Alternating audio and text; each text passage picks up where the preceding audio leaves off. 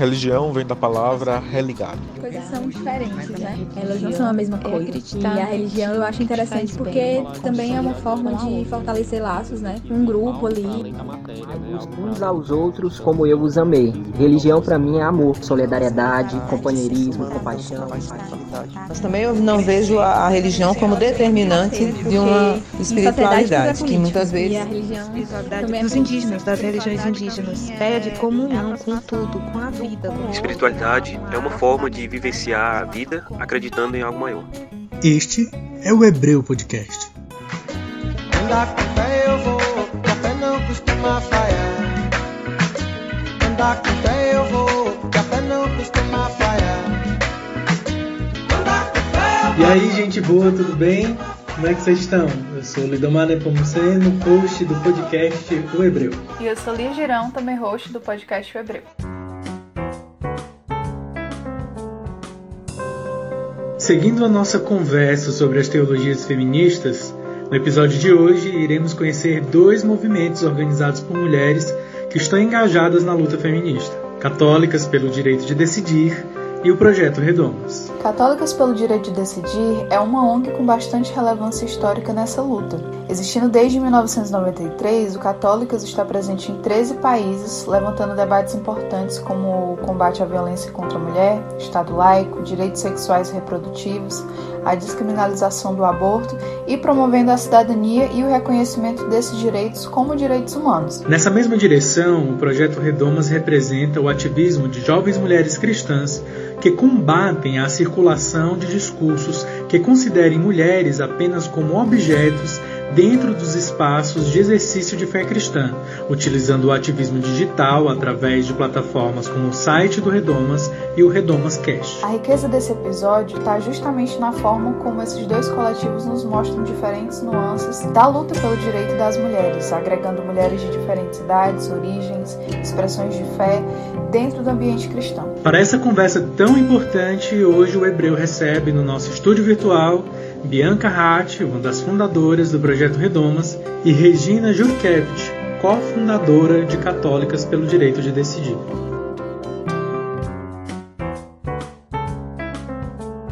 Então, gente, antes de nós darmos início né, com a apresentação das nossas convidadas, é, eu queria convidá-los e convidá-las a seguir o Hebreu no Instagram, que é o Hebreu. Lá nós né, estamos publicando tudo o que acontece, estamos com uma série muito massa sobre o 8 de março e a gente recomenda muito que você vá lá acompanhar. E também temos um grupo no Telegram para ouvintes, o link fica na bio do nosso Instagram. Então você que tem interesse em fazer parte né, de algumas coisas do Hebreu, receber algumas novidades, entra lá no nosso grupo do Telegram que tá tudo lá bonitinho, o link na nossa bio do Instagram.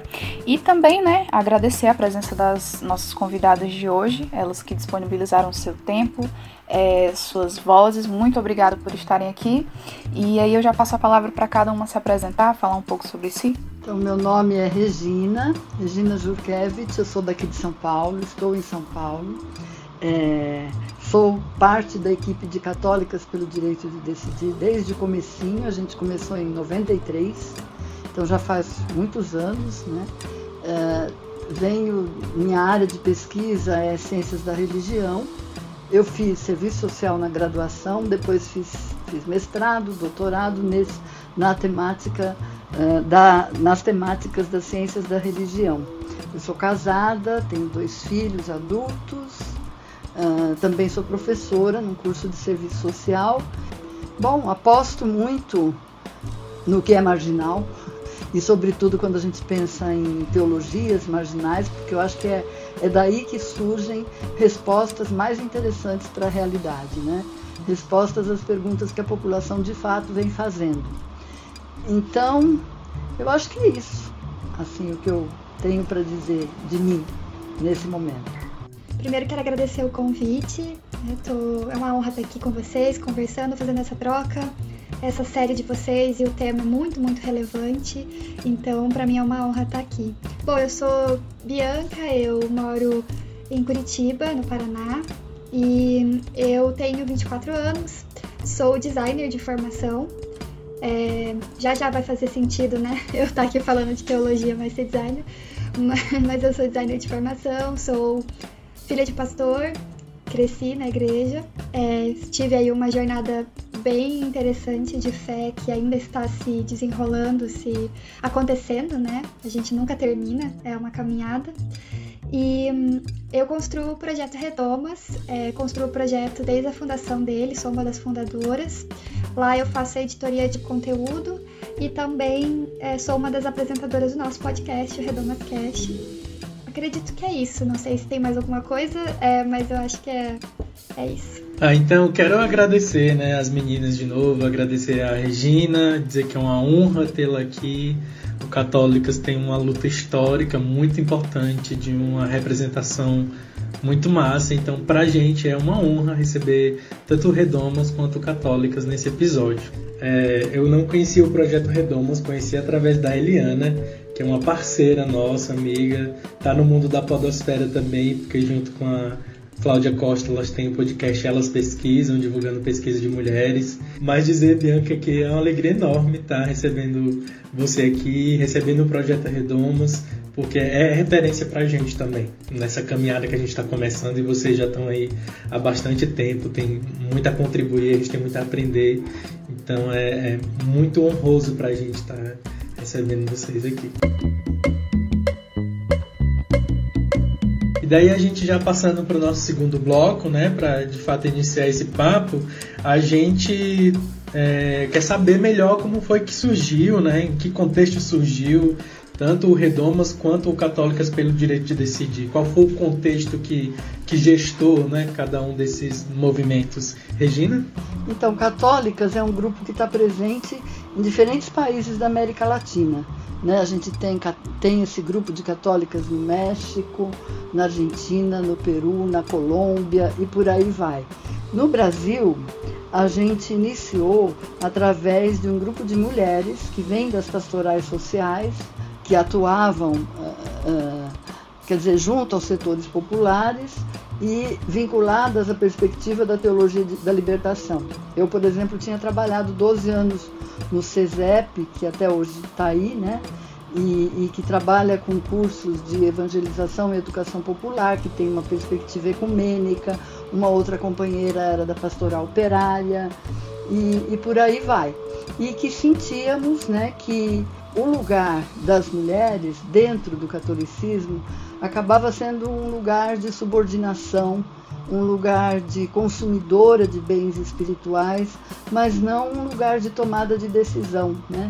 E mesmo no que se refere à teologia da libertação, a gente entendia que havia uma atenção com os empobrecidos, não, não é questão de atenção, mas havia uma elaboração teológica a partir do empobrecimento na América Latina, né, ou, ou ah, no Sul, no Sul em geral, né, ah, mas não havia uma compreensão das diferenças de gênero, né, das diferenças raciais, com mais força, enquanto, enquanto situações que faziam também perguntas à teologia.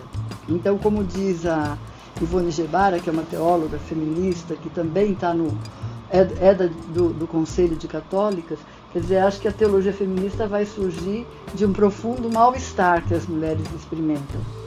E, e entre essas situações de mal-estar havia uma, uma experiência de que o corpo das mulheres não era considerado da maneira que a gente pensava que deveria ser. Né?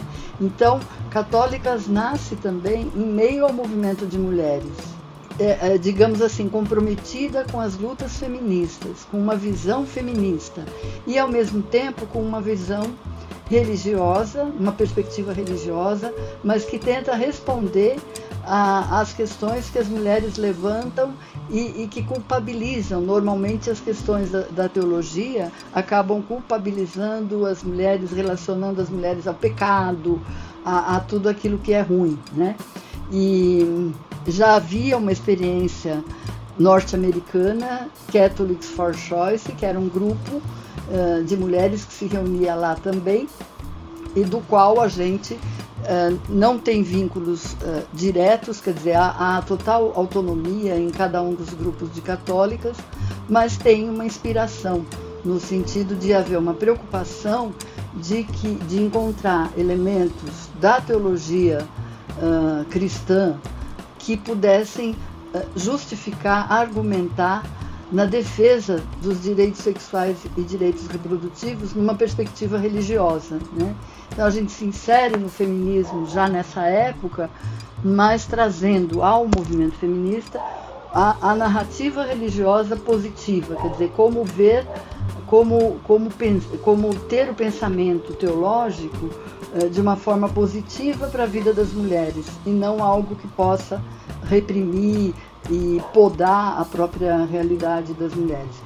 Então, Católicas nasce de um pequeno grupo de mulheres que se junta aqui em São Paulo, que é vinculado às pastorais sociais, à teologia da libertação, e que descobre essa possibilidade de se organizar e de trabalhar com essa perspectiva aqui. Isso começa em 93, a gente vai se consolidando, né? no começo mais atendendo algumas solicitações para conversar sobre temas ligados à sexualidade e religião, ao aborto. A questão do aborto é, acaba sendo muito vinculada a católicas ou aparece com muito destaque porque é o ponto mais é, crítico, né? Porque a gente tem uma posição diferente da posição oficial da Igreja Católica. Mas a gente também está muito atenta às questões ligadas à, à população LGBT, né, ao desrespeito ao Estado laico, eh, à violência contra as mulheres, à vida das mulheres em si. Né? Então, é, são diferentes temas que a gente trabalha, todos uh, nesse, nesse cruzamento entre religião e vida das mulheres, sobretudo no âmbito da sexualidade. E aí a gente vai se organizando, começa a fazer seminários, né, convidar mulheres de diferentes uh, regiões para conversar, começa a fazer algumas publicações e cada vez mais, quer dizer, se articula junto ao movimento de mulheres, participa das datas como 8 de março, as datas fundamentais do calendário feminista. E assim a gente procura uh, trabalhar os, digamos, uma mudança de padrão de pensamento naquilo que se refere à sexualidade e religião. A gente entende que o catolicismo, e hoje menos, porque hoje eu acho que as igrejas evangélicas ocupam um outro lugar, né, cada vez mais, mas o catolicismo tem um peso na cultura muito forte, na cultura brasileira. Então, mesmo as pessoas não tendo uma adesão católica, há ideias, há costumes, há formas de ser que vêm pela religião e estão aí, né? E, e isso aparece desde a desde a educação mais elementar das crianças né, até uh, toda a vida, né, e, e, e, nas diferentes instituições. A gente se organiza como uma ONG, nós não somos parte orgânica da Igreja Católica, não falamos pela Igreja Oficial, uh, mas uh, temos um corpo teológico sistematizado que mostra que a história da Igreja uh, sempre teve dissensos, pensamentos diferentes, e que esses pensamentos podem nos ajudar a viver melhor. Mais, mais ou menos eu diria isso. É, bom, o Projeto Redomas, como eu falei, surgiu faz, fazem cinco anos. Esse ano a gente faz seis anos de projeto, em setembro. É, e surgiu no contexto universitário, quando eu estava na universidade, mas também basicamente todas as fundadoras estavam na universidade em algum nível, né? Seja na graduação ou no mestrado, no doutorado, enfim. É, e surgiu dentro da Aliança Bíblica Universitária, a ABUB, que é uma missão muito famosa, né, de estudantes, uma missão muito antiga e muito importante para o Brasil. Nós estávamos num evento da ABU, um evento aqui na região sul. A gente tinha alguns algumas observações enquanto participantes, estudantes assim do movimento sobre como principalmente os estudantes homens tratavam as mulheres dentro do espaço da missão. É, num contexto de fazer muito comum, né, nos, nos, lugares de igreja fazer aquela reunião só das meninas e a reunião só dos meninos. Só que a gente descobriu que o que acontecia na reunião dos meninos era completamente diferente do que acontecia na reunião das meninas muita objetificação, muitos machismos, muita cultura do estupro envolvida em tudo isso. E quando eu falo cultura do estupro, eu não tô me referindo ao ato, tô me referindo a essa cultura mesmo, né? Só para deixar claro para quem nunca ouviu o termo, né? Mas outras coisas também, não era só isso, só isso, né? Como se fosse pouco, mas tinham outras coisas também que a gente observava no movimento. Nessa reunião, algumas mulheres foram muito importantes para, digamos assim, é, soltar as primeiras faíscas e todas nós pegamos fogo nesse sentido. E aí a gente é, pensou o que, que a gente vai fazer em relação a isso. A gente precisa fazer algo. E a BUB se fala muito sobre iniciativa estudantil, sobre o estudante tomar a iniciativa do movimento. É um movimento que empodera muito o estudante. E a gente levou isso a sério, entendeu? E aí a gente resolveu fazer, recolher denúncias anônimas de violências que as mulheres tinham passado dentro do contexto ali da BUB e de contextos de igreja também, e resolvemos publicar essas denúncias no Facebook da região sul. Isso borbulhou o movimento, assim, né? Muita gente que se identificou, muita gente que achou importante, muita gente que deu voz pra gente, que deu apoio, e muito, muito mais gente, inclusive, que ou não gostou da situação porque achava que era mimimi, porque não via problema nenhum, enfim, ou porque achava que a gente estava é, dando um nome ruim, digamos assim, passando uma imagem ruim para fora da ABUB. É, logo, tipo, meses depois que a gente começou a lançar as denúncias, a gente percebeu que não bastava só colocar o dedo na ferida. A gente precisava também é, trazer o remédio. E o remédio que a gente encontrou foi a produção escrita, né? Foi a produção de textos que iam trazer soluções. Essas soluções vinham da onde? Do movimento feminista. Porque o movimento feminista informava a gente sobre esses problemas que estão todos arraigados no patriarcado. E aí a gente começou a escrever e publicar esses textos, uma, uma construção coletiva de várias mulheres universitárias e participantes da BOB, ou não, que se mobilizaram para fazer isso. E, mas não era só o feminismo que informava a gente, a Bíblia também informava a gente. Porque a Bíblia também fala sobre justiça social, a Bíblia também fala sobre igualdade. Então a gente foi informada por esses dois contextos e a gente trouxe esses dois contextos para essa produção escrita. Daí para frente, né, de, isso tudo foi em 2015 e 16. Daí para frente a gente acabou é, expandindo os muros da BUB. É, o projeto Redomas ele nunca foi um projeto da ABUB. Ele foi um projeto de estudantes da ABUB. Isso é bem importante que, que, que fique assim, né? É, claro. E portanto a gente começou a sair desses muros, as, as denúncias começaram a chegar de outros lugares, é, de outras instâncias, enfim. E aí a gente começou a continuar a nossa produção. Demos bastante importância para a produção de estudos bíblicos sobre personagens femininas da Bíblia ou sobre histórias que envolviam mulheres. É, muitas vezes elas, eu digo que elas não são personagens porque elas não têm, às vezes, nem nome, né? Ou às vezes é a interação de um homem com uma mulher. E a gente começou a produzir esses, esses estudos bíblicos, depois produzimos o podcast que a gente faz até hoje. Enfim, é, foi assim que surgiu o projeto, foi nessa efervescência universitária e, e de juventude e de mulheres que resolveram falar resolveram falar e não aceitar mais que é, porque pra gente o que foi o que foi mais dito pra gente é que aquilo era normal. Entendeu? Aquele comportamento, o comportamento dos meninos era um comportamento normal. É, e a gente entendeu que a normalidade se dá quando as pessoas ficam quietas e normalizam. Né? Então, o, o, normal, o normal ele não é uma coisa natural. Normal é uma coisa que é normalizada. Ela tem um processo de normalização. E a gente não queria mais fazer parte desse processo, né? Então foi assim que, que surgiu o Redomas. É muito massa. Eu não sabia dessa origem dentro da. É porque eu chamo ABU. eu, já, eu já fiz parte da ABU assim, por um breve período de tempo aqui no Não, Ceará. eu chamo de ABU também, mas como eu tô falando pra fora, eu sempre posso ABUB, porque eu não Sim. sei se vocês sabem, mas tem uma outra ABU muito famosa, então eu gosto de não causar confusão. Sim. é isso, bem que está certíssima. mas, mas esse ponto que ela falou, eu acho muito importante, que surge dentro desse contexto, né, mas não é uma organização diretamente vinculada com a outra.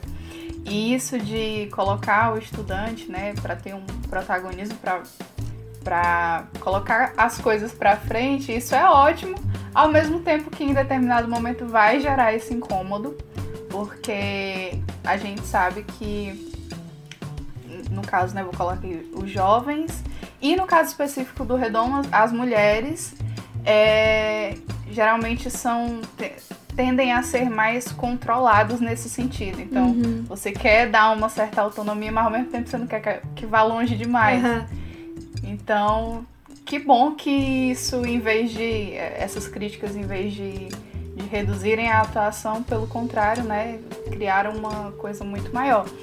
E aí, a, não sei se o Lidomar quer falar mais alguma coisa sobre isso. Eu queria só perguntar, que eu fiquei curioso, Bianca. Tem galera do Redomas de outras regiões do país? Sim. Quem... É, não, a gente constrói, é, a nossa equipe é toda digital, né? A gente não se reúne presencialmente, a gente nunca se reuniu presencialmente às cinco. É, então, é, tem eu e a Amanda, que somos aqui de Curitiba, é, a Paloma, que tá na Bahia agora, e a Luciana, que é de São Paulo, mas está em Minas, e a Isadora, que mora em São Paulo. Claro que as pessoas que escrevem com a gente, as pessoas que é, revisam textos, que participam de produção de podcast também estão espalhadas aí pelo Brasil todo. Mas a equipe organizadora, que também mudou, algumas pessoas que estavam na fundação hoje não estão, foram precisando, enfim, sair para dar conta de outras demandas também também foram de outras partes do país, então, mas essa organização, esse núcleo organizador mais principal, é, são, estamos nessas regiões, né? Perfeito. E assim, a gente já imagina, né, que existe que, que exista um diálogo tanto com teologias feministas, feministas como com teorias feministas. E aí eu queria que vocês falassem um pouco é, como se dá esse diálogo, tanto com as teologias como com as teorias feministas. Ex existe esse diálogo? Como ele é feito? Uhum. É, então, eu falei ali no começo, né, que eu sou designer, não sou teóloga, e nós não temos na nossa equipe dessas pessoas que eu tava comentando agora, teólogas. A gente tem professoras doutoras, a gente tem é, duas designers, eu e a Amanda, uma estudante de jornalismo e uma contadora. Então, assim, é uma equipe que não tem teólogas, né? Mas o que, que eu queria falar em relação a isso? Por que, eu toquei nesse ponto, né? Vocês falaram do diálogo com a teologia feminista. Para mim, um dos principais é, pontos dessas teologias marginais e da teologia feminista é que você não precisa desse título de teólogo para exercer uma posição de, de construir conhecimento e construir vivência e experiência sobre a Bíblia. Então, é, eu acho que isso, já nesse ponto, só o fato da gente, enquanto projeto Redomas, enquanto mulheres, falarmos assim: não, quer saber? A Bíblia também é nossa. A Bíblia também é nossa. A retórica cristã, né? a construção da retórica cristã é, também é nossa. O que, que, a gente pode fazer com isso? Né? A gente pode construir a respeito disso, sem medo de é, necessariamente o que, que a teologia tradicional vai achar dessa leitura que eu tive é, de Débora, ou de Esther, ou de Priscila, enfim, sem medo, ou de Paulo. Enfim, por que não? É, sem medo disso. Claro, eu preciso deixar uma coisa assim mais, uh, mais estabelecida, que principalmente no começo do projeto Redomas, ali em 2015, esse termo feminista, ele e ele ainda é, mas ele ainda estava às vezes muito cru na vivência das pessoas, assim, especialmente nos espaços que a gente estava dentro da igreja. Então, muitas pessoas não se identificavam e não se identificam é, como feministas até hoje. Então, assim, é, hoje as fundadoras do Projeto Redomas e as, e as organizadoras todas se identificam como feministas, mas nem todas as pessoas que já escreveram e colaboraram com a gente necessariamente se identificam com esse termo, tá? É bem importante, não só por causa dessa questão lá de 2015, mas porque, por exemplo, mulheres negras podem adotar, indígenas podem adotar outros termos, outros movimentos e tem uma rejeição, com razão, a esse termo feminista, né? É, então, só para deixar isso também, eu gosto de fazer esse comentário, assim. Eu, eu falo disso porque esse diálogo que a gente faz com a teoria feminista, ele foi também evoluindo e dependendo do texto, da data que você lê, dependendo da pessoa que escreveu aquele texto, existe um diálogo posto com uh, determinada vertente, ou determinado conceito, ou determinada ideia. E uma coisa que a gente valoriza muito no projeto Redomas é a pluralidade. E isso muitas vezes é difícil de construir. É, porque muitas vezes você tem que lidar com divergências de opiniões.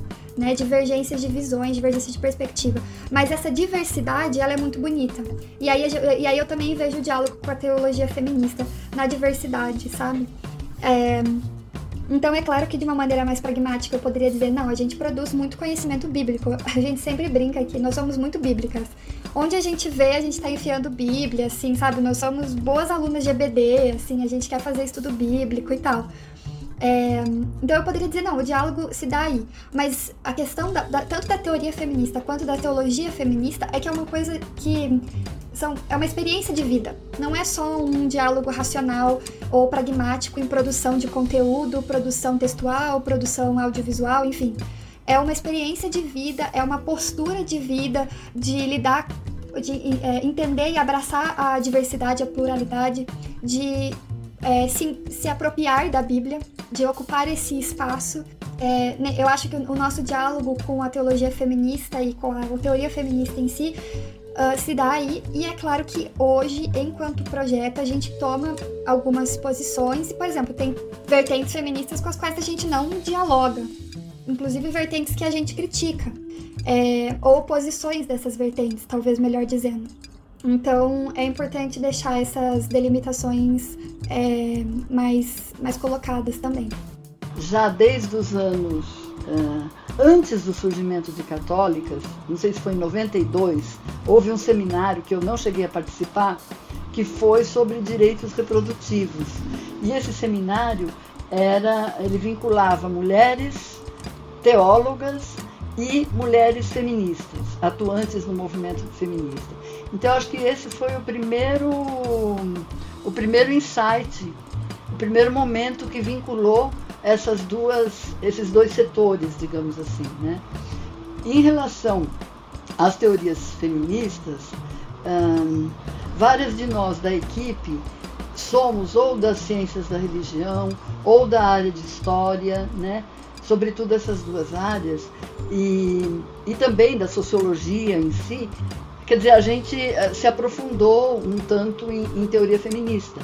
Então, a gente um pouco uh, transita nessa, nessas uh, descobertas né, do que foi a categoria gênero, como era quando se trabalhava com a ideia de estudos da mulher, né, que não, que não que via o problema como a mulher, né, e quando a gente começa a falar em gênero, a gente vê a, a, os seres humanos em relação mulheres e homens, homens e homens, mulheres e mulheres.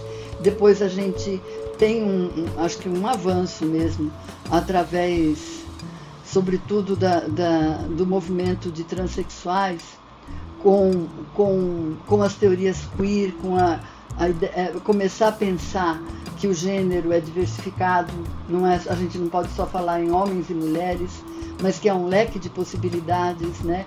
Então tudo isso tá, meio que são teorias que permeiam o nosso pensamento e que estão presentes nas, nos nossos seminários, nas nossas publicações e que nos orientam. Né? A gente tem um, um vínculo com esses pensamentos né? e, com, e com teóricas do feminismo que, que tem dado né, já nesses últimos 30 anos contribuições importantes tanto no Brasil como na, na América Latina e no mundo, né, de uma forma geral. E em relação à teologia feminista, também, quer dizer, é a nossa fonte, né? É o poço onde a gente bebe. Então, aqui no Brasil, a gente tem também teólogas que não são católicas e que tiveram conosco, que ainda estão, que são muito próximas, por exemplo, a Heidi Jarskel, que é uma luterana, né? A Eliade, que vocês tiveram contato há pouco tempo, que também a gente já teve reuniões juntas, Nancy Cardoso, e com muita força a Ivone Gebara, que é uma religiosa né, católica e, e teóloga. Então a gente, é, ela trabalha muito conosco nos seminários, nos, nas, trazendo elementos para as publicações. Nos Estados Unidos com a Mary Hunt, não sei se vocês conhecem, ela já veio aqui no Brasil algumas vezes. Ela é uma teóloga feminista, lésbica e é professora lá nos jesuítas. é uma pessoa bastante interessante, e outras teólogas. Né? Conosco, nesse momento, está a Isabel Félix, que, que também é teóloga. Né? a gente já teve aqui junto com a Elizabeth Fiorenza, americana que passou por aqui. Então, acho que são pessoas que foram trazendo inspirações uh, para a construção da teologia feminista. E isso está incorporado na, na, nossa, na nossa prática. Né? Acho que cada vez mais. Também na ritualística, na liturgia, na busca de fazer liturgias que, que tenham sentido, né? onde, onde o centro não seja uma só pessoa, um só homem, que é o padre, né? Mas que seja uma composição entre todas as pessoas que estão presentes, poder celebrar a partir de aí, construir uma nova ideia de celebração. Essa, essa é a nossa fonte, a teologia feminista. Sem, sem deixar de reconhecer a contribuição importante que foi da uh, teologia da libertação, né? porque todas as questões de justiça social que a gente faz questão de afirmar, de apoiar, elas foram fortemente trabalhadas pela teologia da libertação, né? que, que que, que tomou as questões de classe social e que, e que transformou o que se entendia como pobre por empobrecido, quer dizer, pessoas que, que tiveram seus direitos tirados, né? E isso nos importa, tem um grande valor para nós, a gente tem vínculos também com, com pessoas e grupos da teologia da libertação. Mas o nosso lugar é na teologia feminista. Muito massa. A gente lembra muito daquilo que apareceu exatamente no primeiro episódio sobre teologia da libertação, é, quando isso veio à tona né, de uma teologia que se faz a partir do corpo, de uma teologia que está em diálogo com as pessoas. A Teia Frigério, teóloga ecofeminista que participou com a gente, ela disse uma, uma frase né, é, bem nesse sentido de que, olha, é, ter uma perspectiva decolonial da teologia é também devolver a própria teologia e a palavra de Deus ao povo. Então, assim, lembrando disso, né, como os diálogos se somam aqui, isso é muito legal. É, como faz sentido, então, o que você está dizendo, né? Porque a fala da Teia é bem no sentido de que, olha, o povo faz teologia. A teologia precisa nascer da vivência do povo, é do, é do corpo, é da vivência, é do chão da terra, né? Então, muito massa perceber isso que, é, que faz muito sentido, né? Que também a Regina falando, eu lembrei do que a Bianca falou, que no caso do Redomas, né, as meninas que compõem têm formações em outras áreas, né? A Bianca, por exemplo, é do design. Aí, enfim, e aí já no, no Católicas, a Regina tá dizendo que tem pessoas específicas com formação em ciências da religião, sociologia, assim. Então, para a gente ver que isso de, de acessibilizar o debate teológico, é, isso cria uma pluralidade muito grande no espaço teológico, né? Então, a gente vê realmente teólogas fa falando e isso chegando, isso não ficando só dentro desse círculo de pessoas que estudam teologia, mas esse debate é acessível também para você que não é da área. E esse ambiente teológico ele é muito policiado, né? Ele é um ambiente extremamente policiado.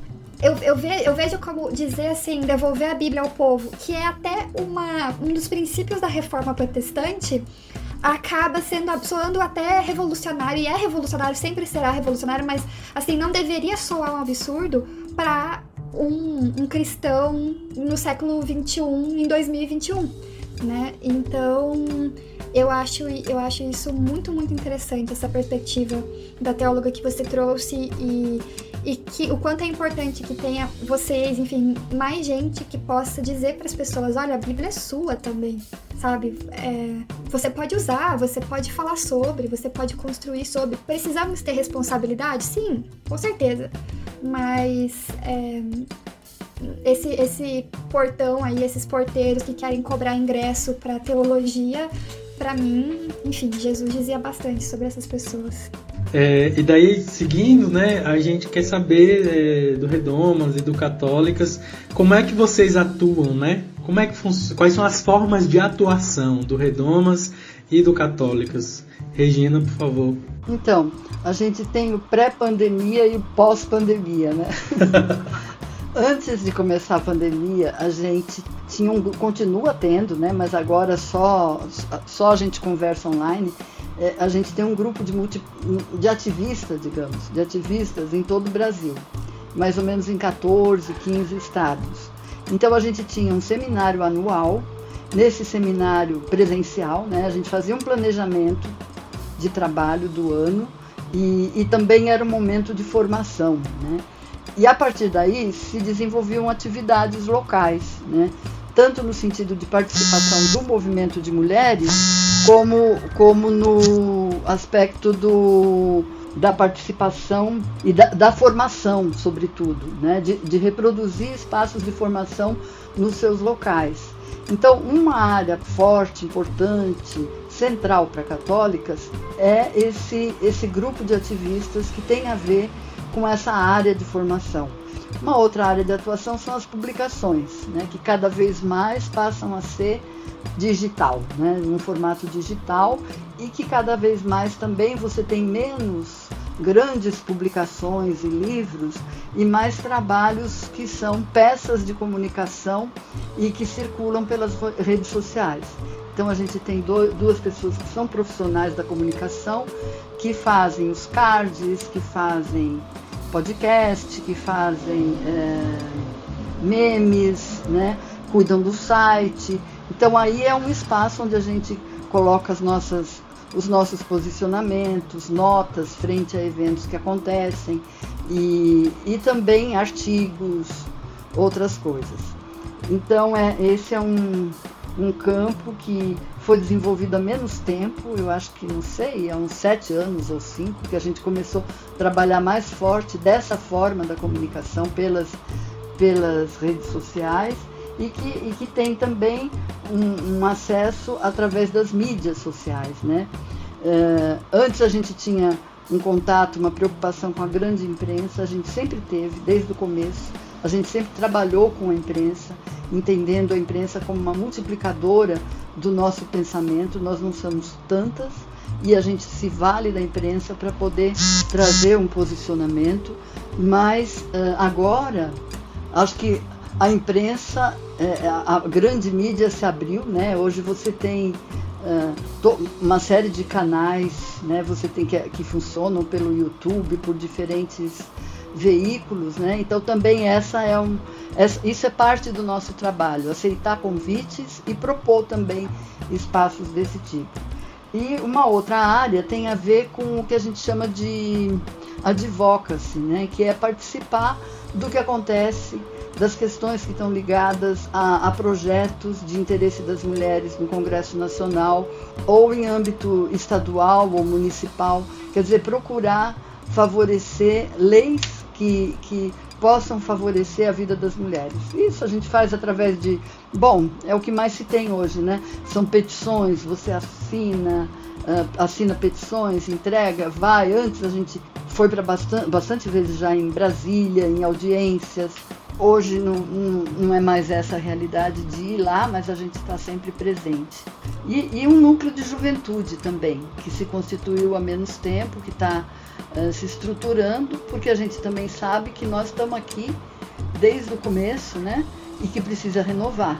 Então a gente tem feito internamente um esforço de renovação, também de pessoas dentro de católicas. Uh, a gente já foi coordenadora, hoje são duas, duas mulheres mais jovens que estão aí assumindo a coordenação e outras pessoas também da equipe com um perfil mais jovem, mas também dentro das características do que é católicas. Né?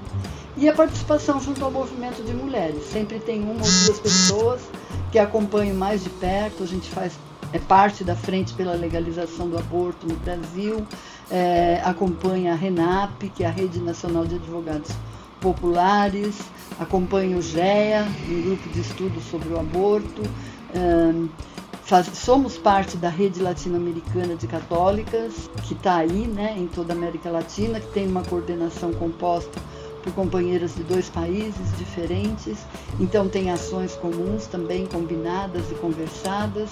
Então é, é mais ou menos isso. E a ideia de, de poder produzir conhecimento também, né? de poder avançar na argumentação, né, na argumentação teológica em relação aos direitos sexuais e reprodutivos. É algo que a gente sempre está buscando. E agora, com a presença da Isabel, que está em Católicas e que é teóloga há um ano e meio, é, também a gente tem, ela fez, já fez um, ofereceu um curso de hermenêutica feminista, sobre hermenêutica feminista. A gente tem procurado trabalhar mais nessa área da teologia. É um pouco isso, quer dizer, tem muita demanda a conjuntura é muito brava, né, cada vez pior. No atual governo, então, nem se diga, a gente tem uma série de, de problemas, de questões para enfrentar e estamos aí, continuando. Né? Obrigado, Regina. É, é interessante a gente ver a, a amplidão das formas de atuação, né? E também quero dar aqui o testemunho dessa, dessas publicações que a Regina falou. O site do Católicas é um site muito bom, tem um conteúdo muito massa. A biblioteca do site tem assim, um grande número de publicações. Inclusive, Regina, já baixei todos. Tudo quanto era livro e texto eu saí baixando. Li alguns já, porque a gente sempre faz uma pesquisa antes de receber as convidadas e tal, para se inteirar do tema. Então, alguns desses, desses materiais eu já comecei a ler e fiquei assim, tá na minha lista de leitura. Muito material bom, robusto. Então eu dou testemunho e recomendo, assim como recomendo o podcast, né, que chama Católico Laicas, o podcast do Católicas, que já ouvi também alguns episódios, quero continuar acompanhando, o conteúdo é muito bom. E aí, Bianca, é, a gente queria saber também como é que o, o projeto Redomas atua, né? Quais são as frentes de atuação do projeto Redomas? É, se eu pudesse resumir, eu diria que o Projeto Redomas trabalha muito com ativismo digital, né? Essa é a nossa principal frente. E aí a, a nossa forma de ativismo digital é produção de conteúdo. E aí, assim, a gente tem, é, então, os estudos bíblicos que eu falei, os estudos bíblicos são em formato ou de EBI, que é o estudo bíblico indutivo, né, que ele é feito para ser feito em grupo, para ser né, é, aplicado em, em grupos. Uh, e também tem os estudos bíblicos mais tradicionais, assim, aqueles estudos que levam a uma, um, um viés específico, não que o estudo bíblico indutivo não leve, mas que tem mais texto ali corrido, escrito, enfim, quase como uma devocional, né? É, a gente também trabalha então com os textos.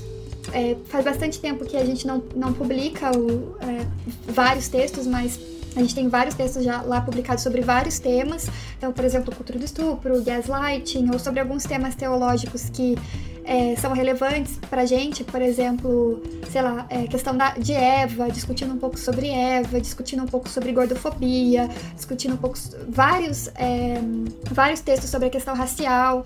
Então tem vários textos nesse sentido e, e conteúdos nesse sentido.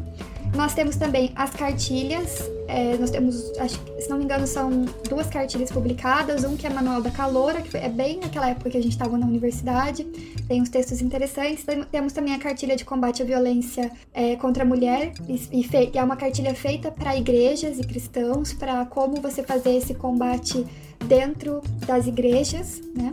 E também temos os livros e livretos. Alguns são coletâneas de, de estudos bíblicos que já existem ali no Redomas e outros são, por exemplo, o último livro que a gente lançou, que é um e-book com textos inéditos sobre trechos da Bíblia que, que, a gente chamou de desafiadores, né? Mas que normalmente tem aquele tom extremamente machista ou condenatório e que a gente olha para eles hoje é, no século 21, 2021 e a gente fica o que, que eu faço com esse texto, né? Eu, é, mulher, em 2021, o que, que eu faço com esse texto aqui? E aí a gente convidou várias teólogas, esse sim é um livro de teólogas, é, para escreverem sobre esses textos e como que a gente pode lidar com eles, né? Não necessariamente dando respostas, mas quem sabe oferecendo alguns caminhos. E também a gente tem o um podcast, que é talvez a produção mais é, que a gente está mais focando, né, nos últimos anos. Tem sido bem legal, a gente tem curtido parece muita coisa, mas na verdade é assim, o nome Projeto Redomas é intencional, né? A gente é um projeto. E a gente não tira o projeto do nome porque a gente gosta da possibilidade de brincar com diversos formatos e diversas histórias. Então, uma época a gente fazia várias campanhas temáticas e tal. E a gente não descartou isso completamente, mas a gente vai testando, vai botando o pezinho na água e vendo o que é legal de fazer. É, nós somos muito a favor da produção de conteúdo um, de qualidade e com tempo, que não é servindo aos algoritmos né, da internet. Então, apesar da gente fazer ativismo digital, a gente não quer ser escrava de algoritmo. Então, a gente, às vezes, a vida acontece, não dá tempo de fazer o programa, beleza? Então, assim, é, são coisas que a gente foi aprendendo ao longo do caminho, do jeitinho que a gente foi fazendo. Um, basicamente, a gente tem alguns vídeos, algumas coisinhas publicadas no YouTube para quem quiser dar uma olhada também, mas não é o nosso foco principal hoje, assim. Enfim, nós temos várias ideias aí de coisas que queremos fazer, mas por enquanto eu diria que o nosso carro-chefe é sim o podcast, assim. E daí dentro do podcast a gente produz um monte de coisas diferentes. A gente tem programas de mesa cast, que é o é mais comum, né, de bate-papo sobre algum tema. Mas a gente também tem programas de entrevistas e programas de storytelling ou contação de história, onde a gente conta a história de mulheres importantes para o cristianismo e para o mundo. Aí a gente faz esse programa num formato bem diferente e tal, que nós gostamos muito de, de fazer. Agora em março vão sair é, dois programas desses aí sobre mulheres do cristianismo. Eu acho que é isso. é, acho que é tudo isso. Mas o site tem muita coisa mesmo, porque nesses cinco anos a gente foi botando muita coisa lá foi produzindo muita coisa. Então vale a pena dar uma passada lá e dar uma olhada. É, eu tinha visto lá também, Bianca, sobre a divulgação de relatos anônimos de mulheres. Ah, Vocês também fazem esse trabalho. Sobre grupos de mulheres para escrever. É, uhum. Se você quiser comentar sobre isso também. É, as denúncias a gente não não, não publica mais. Assim, a gente acabou tomando essa decisão. Por quê? Por uma questão é, muito simples. As denúncias elas, elas tinham um objetivo que era chamar a atenção. E hoje a gente, primeiro, é, a gente recebe já muita coisa, mesmo a gente não publicando notícias, a gente recebe muitas mensagens. E é mentalmente, psicologicamente bem desgastante, né? Um, então hoje a gente não publica as denúncias para focar em publicar coisas para ajudar a resolver o problema. Assim, não que as denúncias não sejam importantes ou elas não ajudem, elas ajudam, mas elas tinham uma, um papel muito importante para a gente no começo e hoje a gente mudou um pouco, né? Como eu falei, essa flexibilidade, assim. E os grupos de escrita também. Na época que a gente fazia muitas campanhas, a gente é, tinha alguns grupos de mulheres que escreviam periodicamente pra gente e tal. É aquela história, né? Eu tinha 19 anos quando o projeto começou. E daí de lá pra cá eu formei, entrei no mestrado, comecei a trabalhar. Isso foi acontecendo com todas as fundadoras, então a gente acabou tendo menos tempo para cuidar de equipes de trabalho, né? Que a gente pretende voltar a fazer, sim, né, em algum momento. Mas é, a gente recebe textos no, pro site e a gente tenta encaixar essa publicação no, no nosso site. A gente faz uma curadoria, não é todo o texto que a gente recebe que a gente publica, né? A gente faz revisão desse texto e etc. Recentemente a gente fez, em novembro, encabeçado pela Isadora e pela Luciana, no mês é, antirracismo, né, que a gente faz do Projeto Redomas, a gente é, fez um grupo de voluntárias para escrever os roteiros desses programas. Então foi uma experiência bem, bem legal que a gente quer repetir novamente. Lia, então, ainda seguindo né, nessa ideia de criar espaços de debate, acho que foi uma fala que esteve muito presente em tudo que a, a Regina estava falando agora, de movimentar esse debate, tornar esse debate acessível. A gente queria saber se vocês estão é, dentro dos contextos eclesiais e como vocês estão dentro desses contextos, né? Se a pergunta se vocês congregam, se fazem parte da igreja, porque nós sabemos que existem certas dificuldades para quem se posiciona de maneira contrária a alguns dogmas, né? Então, como é para vocês estar ou não estar dentro de um contexto eclesial? Como é que isso acontece? Então, quando a gente pensa em eclesial, com a ideia de eclésia, de povo de Deus, com essa noção mais ampla, é, a gente veio daí, né? Então aí a gente tem vínculo, uh, por exemplo, com, com os grupos que trabalham com o grito dos excluídos, né, com setores da igreja que ainda, uh, com quem a gente ainda mantém uma relação mais estreita, uh, com religiosas que muitas vezes nos chamam para ter conversas sobre diferentes temas. Agora, quando a gente pensa no eclesiástico, na hierarquia católica, na, na organização católica enquanto a, as cúrias, as paróquias, as dioceses, a gente não tem um vínculo uh, orgânico presente. Quer dizer, podemos ir à missa de repente, uma ou outra em diferente lugar, mas nenhuma de nós está muito articulada com uma paróquia, para ser mais clara. Até porque você vai mudando a concepção de celebração, você vai mudando a maneira de atuar, então fica muito difícil você continuar mantendo esse vínculo. O que a gente tem é pessoas, até bispos, que são próximos, que entendem né, que, que, que a igreja precisaria ter um processo de transformação e oferecer um outro lugar para as para as mulheres, né? A gente vê, mas a gente acompanha o que acontece. Por exemplo, agora, com, agora não, já faz tempo, mas o, o sínodo dos bispos, né, da Amazônia, que pretendia uh, trabalhar a questão da, da, do sacerdócio não obrigatório, né, dos padres e que vinha um pouco com essa perspectiva até pela organização que a própria igreja brasileira lá do norte fazia e que, no entanto, no documento final não chega nem a aprovar isso, né? que, que se possa pensar em padres casados. Então, tem algumas questões que, no momento que a gente faz uma afirmação de que e que traz elementos teológicos que evidenciam que isso não tiraria em nada a, a, a, o aspecto sagrado, a dignidade dos padres, então aí tem, tem, uma, tem uma dificuldade de convivência.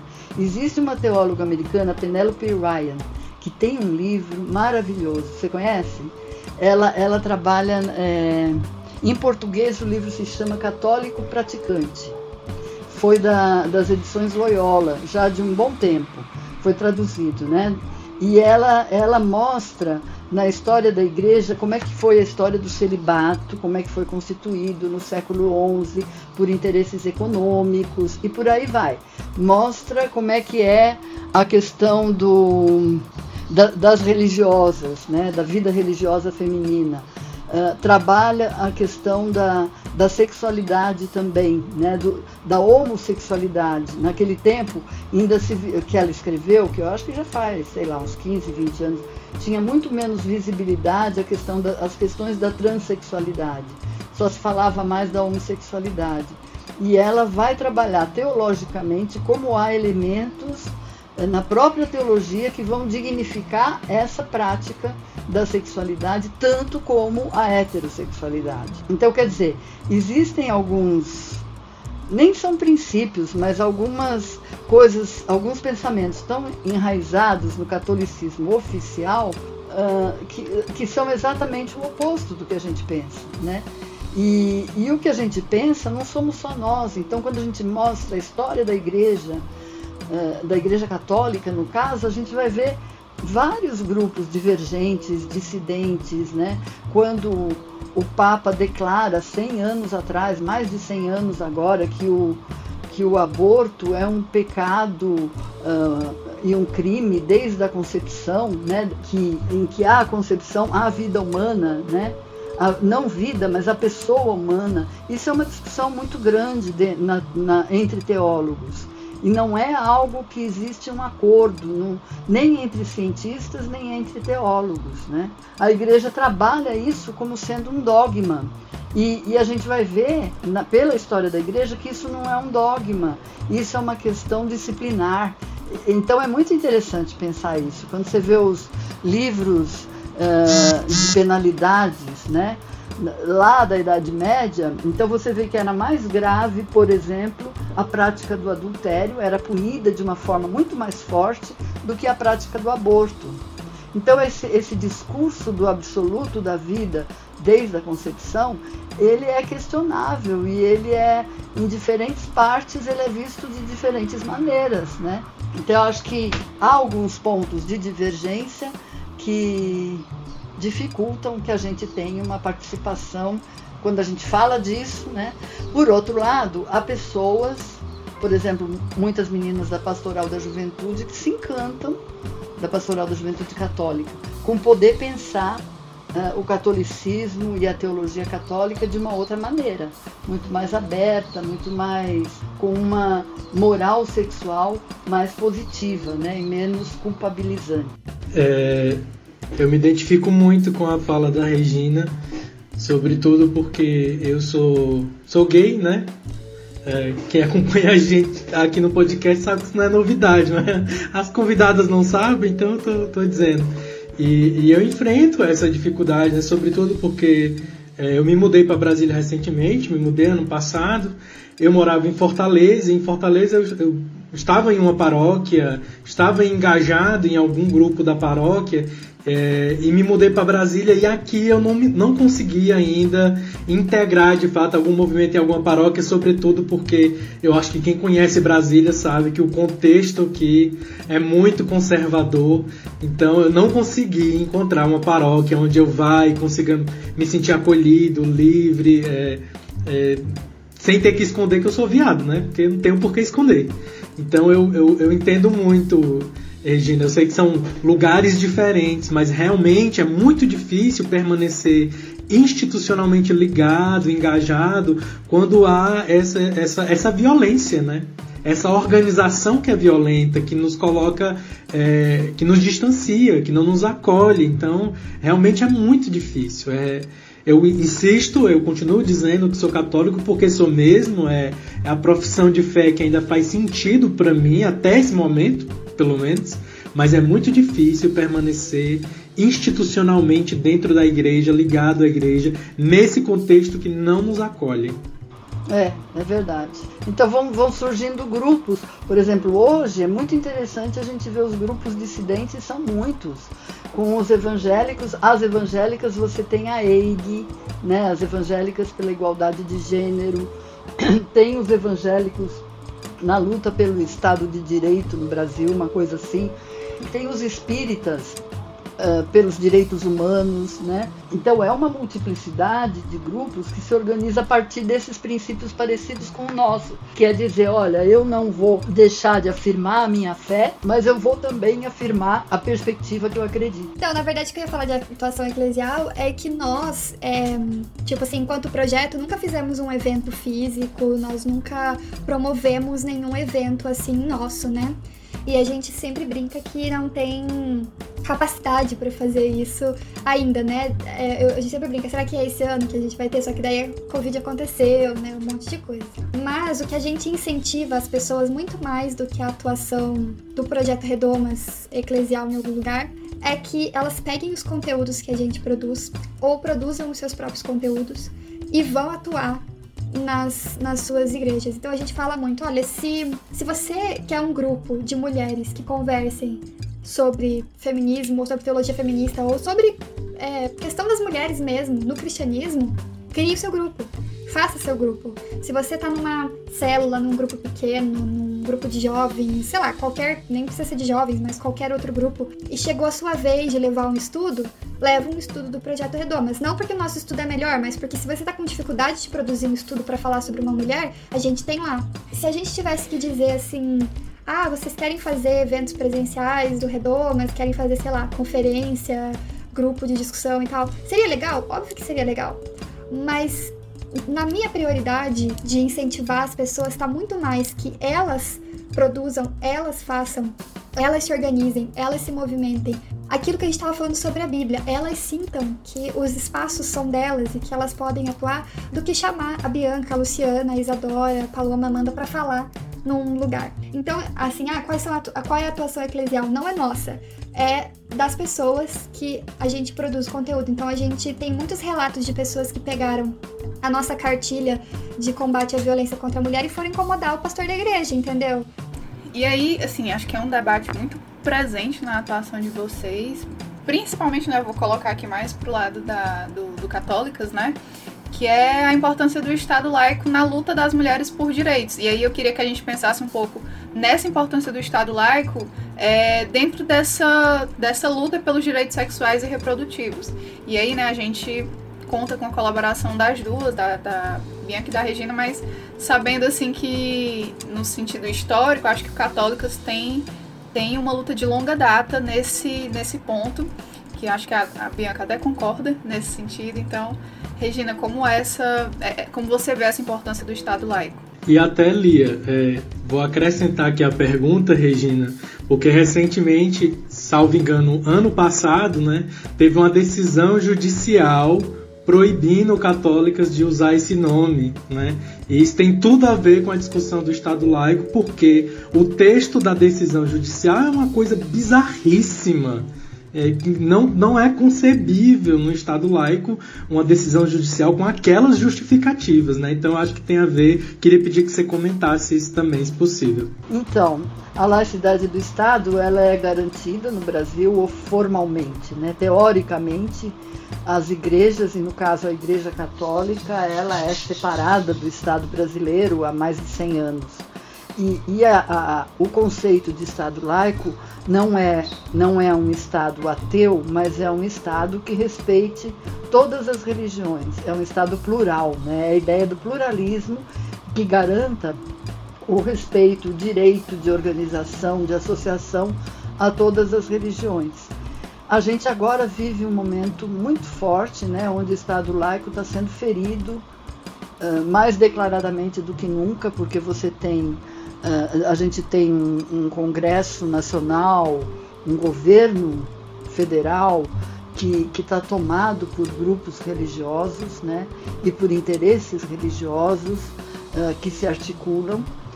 Hoje a gente vê com força a bancada evangélica, mas também está constituída a bancada católica e, e que se articulam, e muitas vezes junto à CNBB também, para conseguir garantir direitos específicos e, pra, e desrespeitando a ideia de que um país ele tem que ser governado a partir da sua constituição e não a partir de um livro sagrado, né? Então, quer dizer, desde esses casos de colocar símbolos religiosos na parede, né, que, que aí você poderia dizer, bom, se você põe lá um crucifixo, você também poderia pôr uma imagem de Ogum, de Yansan, considerando diferentes religiões, também aquelas com a matriz africana. Né? O nosso país é tão, é tão marcado por um processo de escravização, né? que trouxe as religiões afro para cá e que, e, e, que até constituiu religião, como a Umbanda. Né? Então, é, quer dizer, o que a gente vê é uma utilização da religião em um Estado que se afirma democrático. Né? Se afirma democrático, mas não existe democracia sem Estado laico. Né? O que a gente está presenciando também no, com a ministra de Direitos Humanos da Família é, é, é um tanto absurdo, né? no sentido de, de defesa de uma religião única, de um pensamento único, né? quando aquelas afirmações do menino veste azul, menina veste rosa. Então são algumas coisas que, que tentam cristalizar um pensamento arcaico, tradicional, ultrapassado, que não condiz com a realidade e que se pretende uh, ser o pensamento hegemônico nesse país. Né? Então, eh, eu acho que a, gente teve um retrocesso enorme nos últimos anos de desrespeito à laicidade do Estado. Em relação a católicas, era de se esperar que houvesse um incômodo também por parte desses setores fundamentalistas. Né?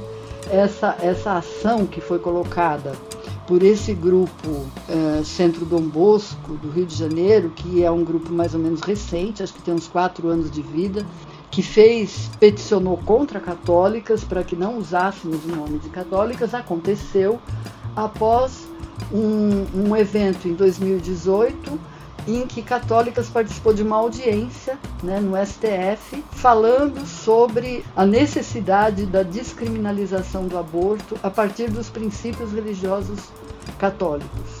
Aí a gente teve também, por exemplo, a teóloga Luz Marina, né, que falou dentro do pensamento evangélico, dentro da, da especificidade religiosa dela e também de outros grupos.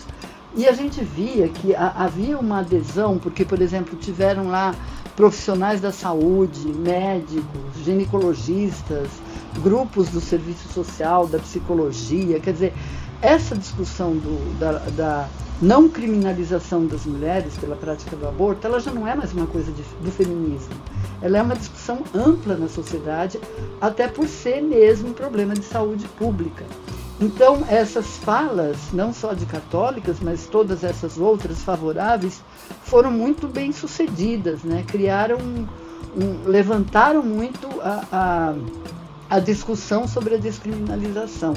E também teve lá as posições contrárias, setores contrários que que afirmavam uh, sempre, uh, em, uh, com o discurso da defesa da vida, né, se afirmavam contrários e favoráveis à prisão das mulheres, à criminalização.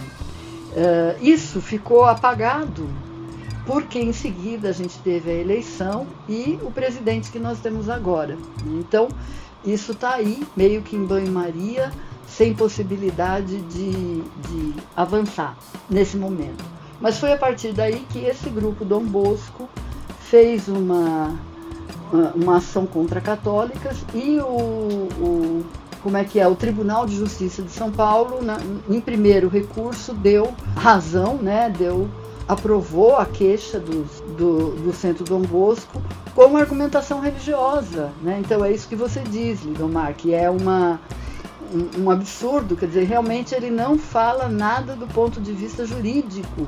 Ele vai lá, ele até cita questão bíblica, quer dizer, ele utiliza argumentação religiosa para dizer que católicas não deve assim se denominar, né?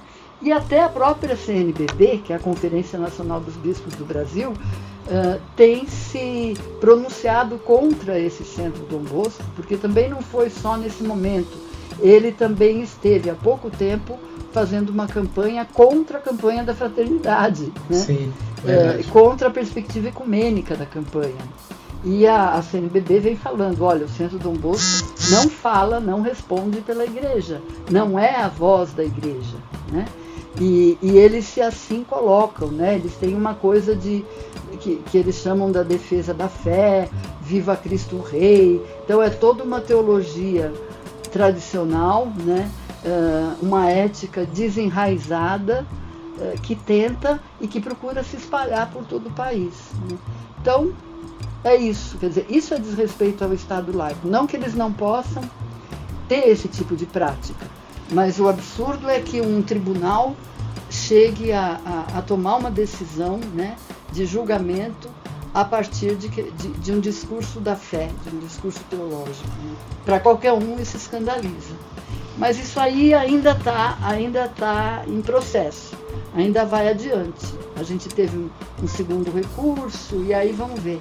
Mas a gente teve muita solidariedade da sociedade inteira, de setores todos, até porque entendem que não é por católicas só, é porque na medida em que isso é possível com católicas, é possível com todas as organizações brasileiras, né, que se associam, porque você está você tá desrespeitando o direito de associação e o direito de fala pública, né, de se autodenominar. E até, né, Regina, se a gente for pensar de forma para além disso, a, fere a própria liberdade religiosa quando você tem um magistrado que representa o Estado dizendo se você é ou não católica. Que, da onde é que tem essa autoridade? O Estado dizer se você pertence ou não à religião. Minha gente, é o Estado, nem não é o Papa. Nem a Conferência dos Bispos nunca falou isso para nós. Isso, né? isso, isso. Agora você imagina o Estado falar isso. É absurdo. É.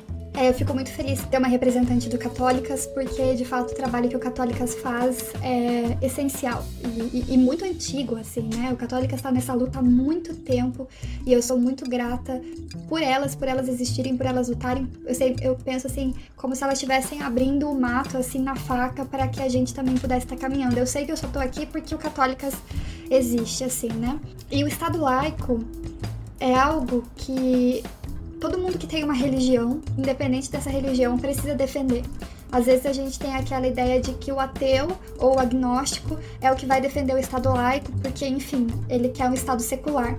Mas na verdade está muito mais no interesse de quem tem uma fé e uma prática religiosa defender o Estado laico. A melhor coisa que a gente pode fazer para defender a nossa fé, a existência da nossa fé, é defender o Estado laico e defender, claro, a liberdade religiosa que vem junto, né? Então, é, isso é muito importante. Eu penso muito em Jesus é, em dois casos, né? Naquela frase famosa dele, dai a César o que é de César e dai a Deus o que é de Deus. Mas também quando Jesus é tentado no deserto, é, o diabo fala: olha, os poderes dessa terra aqui, se você me adorar, eu vou te fazer príncipe desse mundo e tal. E Jesus fala: não, eu não quero o governo desse mundo. Daí eu fico olhando para isso e me perguntando se Jesus, Jesus, disse não para os poderes desse mundo, por que é que a igreja evangélica brasileira quer tanto estar tá sentada nessas cadeiras e quer tanto é, estabelecer esse governo por esses meios, né? É, quer estabelecer o reino de Deus é, impondo através de leis que não fazem sentido para a vida das pessoas. Isso não faz, é, não tem correlação, não tem lógica nenhuma com tudo que Jesus é, representou, fez, falou sendo que especialmente os protestantes ou de tradição evangélica deveriam compreender isso como uma herança da reforma protestante e como uma conquista da reforma protestante. A gente pode fazer poucas afirmações, hoje eu estou num espaço de fé, onde eu faço poucas afirmações sobre o que a Bíblia diz a respeito de, porque a Bíblia é um livro complexo pra caramba. Então eu faço poucas afirmações assim. Mas uma afirmação que eu posso fazer é que não faz sentido essa história de impor leis com uma interpretação específica da Bíblia, com uma ideologia e uma lente que se olha para a Bíblia sobre o corpo de todas as outras pessoas. Existe um controle do cristianismo tradicional sobre o corpo das mulheres, sobre o corpo de todas as pessoas, mas especialmente sobre o corpo das mulheres. E aí serve muito quando o cristianismo ele se infiltra no Estado, esse cristianismo, especialmente esse cristianismo é, extremamente conservador, extremamente ideológico, né? Porque nada é sem ideologia, apesar de que essas pessoas gostam de dizer que eles não têm ideologia, entra né, dentro do Estado para exercer ainda mais controle sobre o corpo das mulheres. Obrigado. É, então, indo para a próxima pergunta, né? É, a gente quer saber, tanto do Redomas quanto do Católicas, como é que vocês lidam é, na atuação de vocês e mesmo pensando a composição, quem compõe o Católicas e quem compõe o Redomas, com esses marcadores sociais de classe, raça e identidade de gênero. Então, a gente tem crescido numa discussão sobre a interseccionalidade.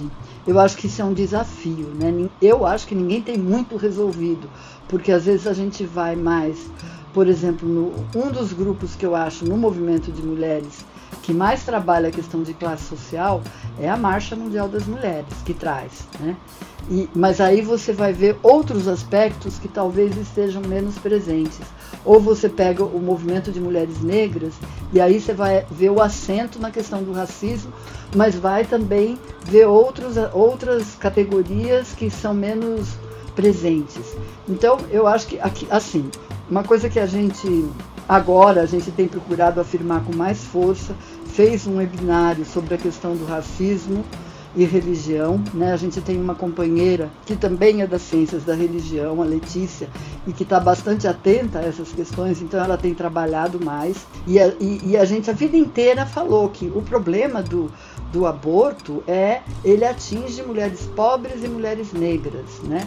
São as mulheres que estão na periferia das cidades ou do campo que mais sofrem, porque não tem como pagar essas clínicas que estão por aí. Então, isso sempre teve presente para nós. Agora, eu acho que é um desafio bem grande você cada vez mais incorporar, tanto incorporar religiões afro-brasileiras, né? Que, que a gente sempre procurou isso, mas eu acho que o desafio é, é você estar tá sempre uh, continuando com atenção a isso e as questões de classe, sem dúvida. Eu acho que o nosso acento maior é, são as questões de gênero, porque a gente se juntou a partir da realidade das mulheres, né? da sexualidade e as questões LGBT também são muito inerentes ao nosso trabalho. Não é a mesma coisa você falar uh, de uma travesti que é negra, que está lá na periferia, e falar de um homossexual branco, empregado, né? Como, como não é a mesma coisa falar de uma mulher branca ou de uma mulher negra, né? Então as diferenças elas são muito marcantes e importantes para nós. E a prática é o desafio. Eu acho que é muito importante a, isso que a Regina colocou, né? Porque é, principalmente nesses contextos religiosos, eu vejo que a gente tem uma dificuldade de entender cada, cada demarcador com sua peculiaridade. E aí a gente né, corre dois riscos, que um é de criar uma hierarquia de opressão e a outra é de colocar tudo assim no mesmo nicho. E como a Regina falou, né, existem é, diferentes relações. Então, a experiência de, de uma mulher branca, né, feminista, o que quer que seja, vai ser diferente de, por exemplo, uma mulher negra feminista. Então, eu acho que é importante a gente falar também sobre essa dimensão dentro das organizações que têm uma, um diálogo mais religioso, que estão dentro da, é, desse campo teológico. Legal. Bom, os, os ouvintes não estão me vendo, né? Eu sou uma mulher cis, branca, hétero. Acho importante se colocar. E acho que essa é a primeira coisa que a gente tenta fazer no Projeto Redomas, é se posicionar. Ah, respondendo primeiramente da composição, né? Uh, hoje nós temos três mulheres negras, a Luciana, a Paloma e a Isadora, que estão na nossa organização, e eu e a Amanda somos brancas. Um, e a Luciana é bissexual, né? E inclusive é, já falou muito sobre esse tema de sexualidade em vários programas do Projeto Redomas que as pessoas podem, podem olhar. Em relação à sexualidade e identidade de gênero, a nossa posição é de total afirmação. E a nossa posição é assim há muito tempo mas ficou bem evidente no início de 2020, quando a gente fez programas é, específicos sobre isso, encabeçados pela, pela Luciana. Então, assim, a nossa posição de total afirmação e essa nossa posição veio tarde. Se tem um arrependimento que a gente tem é de não ter falado antes. A gente tem nossas razões, a gente queria fazer isso de uma maneira muito responsável. Não, não tem como mais. O nosso espaço é um espaço totalmente seguro e afirmativo para as identidades de gênero e sexualidades. E não é aquele afirmativo, né, que muitas igrejas, principalmente essas igrejas aí de parede preta, gostam de falar, que ah, nós recebemos todo mundo, mas você tem que. Mas na verdade você está vivendo em pecado ou algo do tipo. Não, não é disso, né? Nossa é afirmação mesmo, afirmação de vida, vida plena. E a questão de raça é, é excelentemente trabalhada pelas nossas mulheres negras é, no projeto Redomas. Não vou me estender aqui porque acredito que é muito melhor que os ouvintes aqui do programa vão conhecer esses trabalhos, os textos, os podcasts. É, tem muito material sobre negritude e sobre combate ao racismo. É interessante essas duas frentes, né? Não é só falar sobre racismo, mas também valorizar e, e falar a respeito da negritude, sim. Continuaremos produzindo conteúdo sobre isso, é importantíssimo. E sobre classe também, a gente sempre tenta fazer essa, como eu posso dizer assim, esse posicionamento, sabe? Do tempo que a gente está vivendo. E a gente tem uma ideia mais ou menos de quem nos ouve, o ativismo digital ele limita que algumas classes sociais cheguem nos conteúdos que a gente produz e a gente precisa ter noção de, de com quem se fala, né? E como a gente pode falar com essas pessoas para que elas também é, possam se movimentar nessa malha social, né? Então, assim, eu sei que nosso programa não chega em todo mundo, em, em termos até de idade, não é só de classe, tá? Acho que tem uma questão etária também muito importante. É, mas é, é, basicamente assim que, que a gente lida com essas questões, né? E aí, a gente tem uma perguntinha aqui, que é para encerrar o nosso segundo bloco, que é uma perguntinha que ela pode parecer inofensiva, mas se a gente pensar muito nela dá vontade de chorar um pouco. e aí a gente queria que vocês falassem, né, quais são os principais desafios enfrentados no contexto social e eclesial aqui no Brasil, né? Pensar o Brasil de maneira desafiadora, né? O que, que tem nos desafiado dentro desses dois contextos, é o social e o eclesial. Então, o contexto social que se mistura ao contexto político, eu acho que é tudo isso que todos nós estamos enfrentando, né? A gente tem essa situação da pandemia extremamente mal administrada, com uma gestão bastante eh, limitada e ruim por parte do governo federal uh, com uma população que morre cada vez mais, a gente já passou de 250 mil mortos pela pandemia. Não, não tem como falar da conjuntura de hoje sem referir essa pandemia. E, ao mesmo tempo, paralelo a isso, um empobrecimento né, que, que afeta vários setores, as pessoas estão cada vez mais desempregadas, as lojas estão se fechando, quer dizer, você tem setores que, que não estão conseguindo aí sobreviver. Eu acho que a gente tem um grande desafio, né? a sociedade inteira tem um desafio nesse ponto e, e político. Né? Acho, que, acho que a gente está com um desgoverno e uma política terrível, né? que a gente não sabe aonde vai parar e até quando nós vamos ter que conviver com isso. E um processo de militarização também bastante preocupante, né, que vem vindo por aí, através dos cargos que são, vão sendo confiados, né, e das atitudes autoritárias que a gente tem presenciado. Então eu acho que era algo assim que a gente já que tinha bem ou mal aí 30 anos de construção democrática, não pensava que ia viver o que a gente está vivendo, né? E acho que esse estrago todo vai dar muito trabalho, né, para a sociedade civil, para a recomposição do tecido social com tudo que tem acontecido, né? E e, e, e, a deterioração dos, da, das casas políticas, né? o que é o Congresso hoje, o que é o Senado.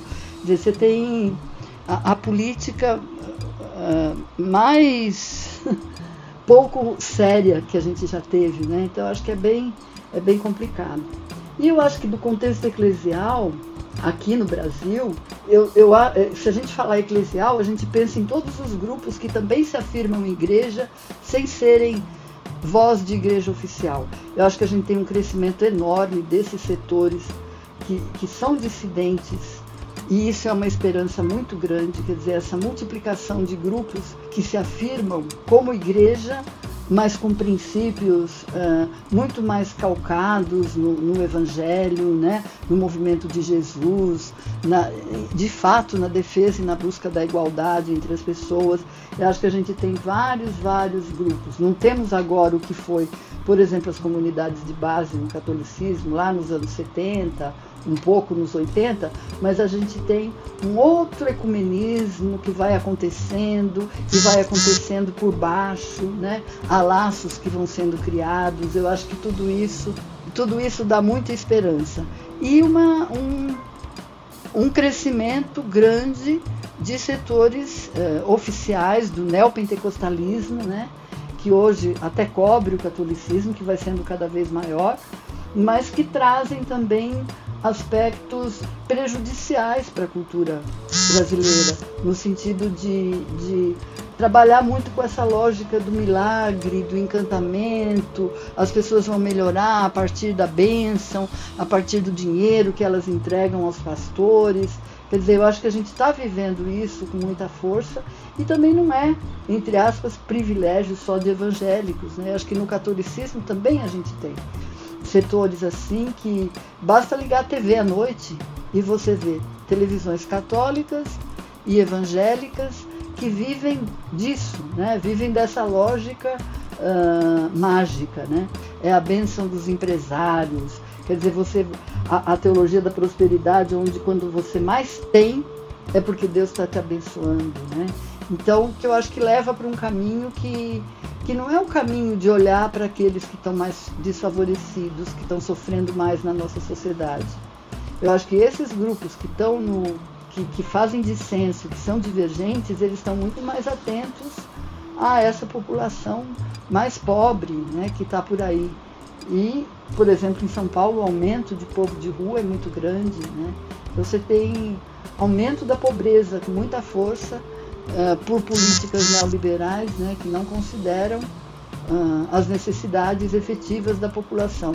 Quando se fala em crescimento do país, é um crescimento econômico que, que mal existe e que, ao existir, tampouco vai ser repartido com toda a população. Então, acho que é isso. Acho que é um momento difícil, de muita luta seja no campo social, político, seja no campo religioso. É, e vocês me pegaram num, uns dias assim em que eu tô com uma raiva e tristeza profunda, assim. Então é difícil até responder essa pergunta sem falar, nossa, gente, eu acho que tem que rasgar e começar do zero, assim. É... Mas eu falei ali do Estado laico como uma questão vital. E para o projeto Redomas, eu posso falar com segurança que uma das nossas prioridades hoje é o combate ao cristofascismo nas igrejas, assim e no Brasil como um todo, né? Porque a gente vê que o cristofascismo ele sai da igreja e vai para o governo. É, porque ele está interligado, né? O, o cristofascismo ele tá ele, ele, ele deseja o poder, ele deseja estar nesses lugares de poder. Então parece que é uma resposta muito simples essa que eu vou dar, e eu tô dando um desafio só, porque eu acho que é, eu espero, né, que o ouvinte que, que me ouviu até aqui, que está ouvindo esse programa até aqui, tenha compreendido, né, os outros desafios que a gente traz. Mas eu diria que hoje esse é o principal é, tema que a gente está abordando, e dentro desse tema tem, tem muitos outros. Muitas, tem, dentro dessa guerra tem muitas outras batalhas, sabe? Então, para nós, esse cristofascismo é uma coisa que é urgente. A gente está numa corrida para 2022, a gente tem muito interesse de se posicionar mais e a gente precisa adquirir a consciência da urgência de salvar o nosso país, adquirir esse, esse peso. É claro que a gente precisa se cuidar, é claro que a gente precisa, enfim, fazer as coisas de uma maneira.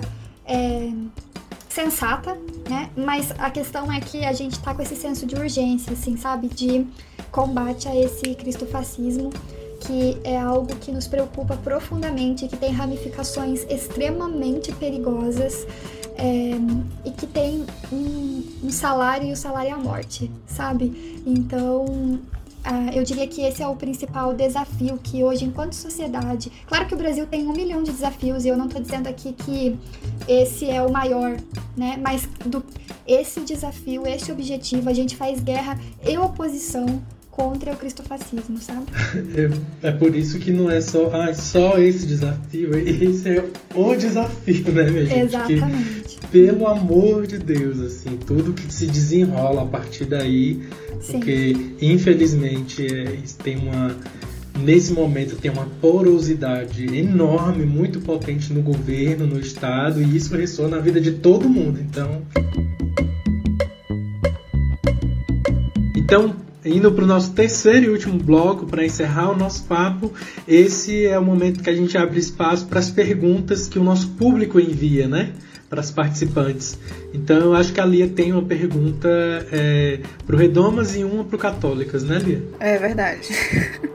Deixa eu pegar aqui. Pronto. Pergunta para o Católicas, né? No caso do, do, do Católicas, como é o processo de acolhimento para pessoas desigrejadas? Aí a pessoa salientou, né, que não sabe se a pergunta está fazendo muito sentido, mas eu acho que é pensar mesmo assim no acolhimento de pessoas que não se identificam mais tanto com com a igreja como instituição oficial, né? Como se dá esse acolhimento? Então, em São Paulo a gente tem um grupo que se reunia antes da pandemia todo mês, né? E que era como grupo de ativistas de outros estados, né?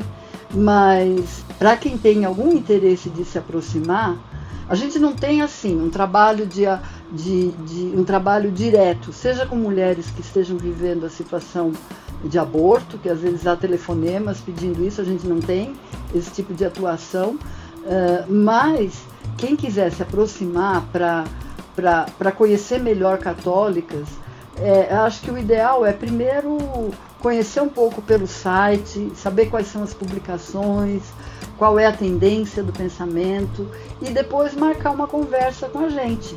Ir lá, bom, ir lá, olha eu eu ainda estou com a cabeça no presencial. A gente pode uh, marcar um papo, né? E, e ver como essa pessoa pode se aproximar, pode se somar. Tem várias pessoas aqui em São Paulo que, que são colaboradoras de católicos de diferente maneira, né? de diferentes formas.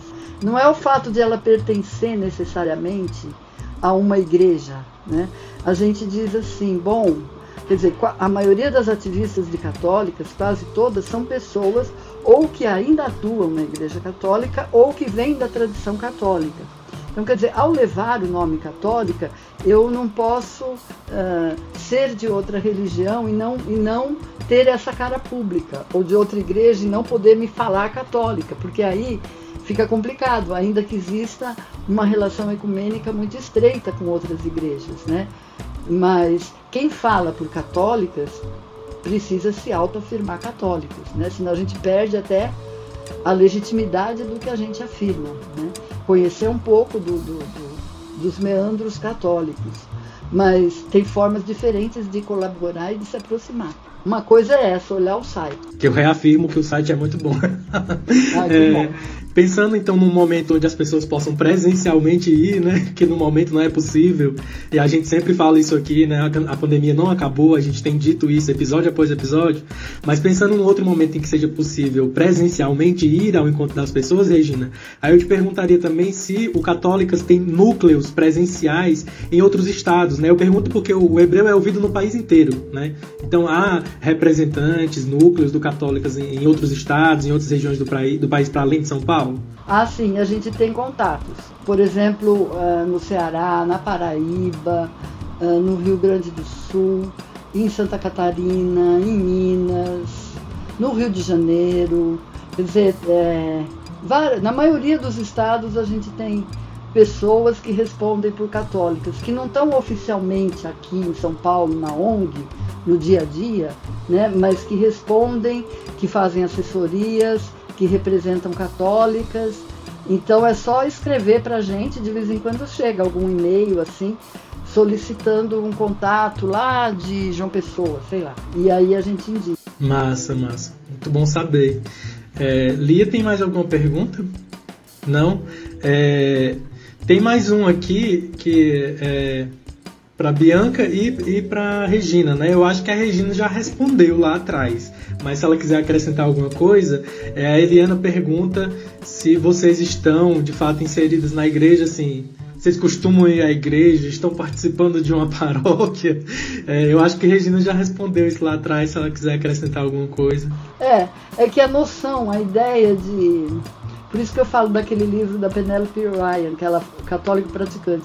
Ela vai dar uma outra, um outro entendimento do que é ser católico, que extrapola um pouco aquela questão assim: você vai na missa todo domingo? Você faz parte de uma paróquia? Quer dizer, não é isso, não é isso. A gente celebra, celebra sim. A gente tem momentos de encontro que são celebrações e que tem todo um sentido e uma força de união e de comunhão uh, a gente vai na missa, mas não, não, não é o ir à missa uh, ou rezar salve rainha ou confessar que vai dizer se você é católica ou não. Aproveitando a deixa da Regina, para quem de repente está ouvindo o hebreu pela primeira vez, o nosso primeiro episódio da primeira temporada ano passado, tá aproveita a deixa dela para indicar, se você não ouviu ainda o nosso episódio Desigrejados, ouça, porque essa discussão é importante para a gente ampliar essa compreensão de prática, de vivência da nossa fé. Falando bem no evangelho, que você está congregando? Congregando. você está em algum ministério? É, acho que a resposta curta é não. Assim, é, estive e por questões de Bolsonaro não estou mais. É, estou, na verdade, assim, estou tendo uma dificuldade com, com lidar né, com, com a igreja aí pós 2018. É, então a resposta curta é não, mas outras organizadoras do Projeto Redoma estão sim envolvidas é, em algum nível, em algum, alguma congregação, sim.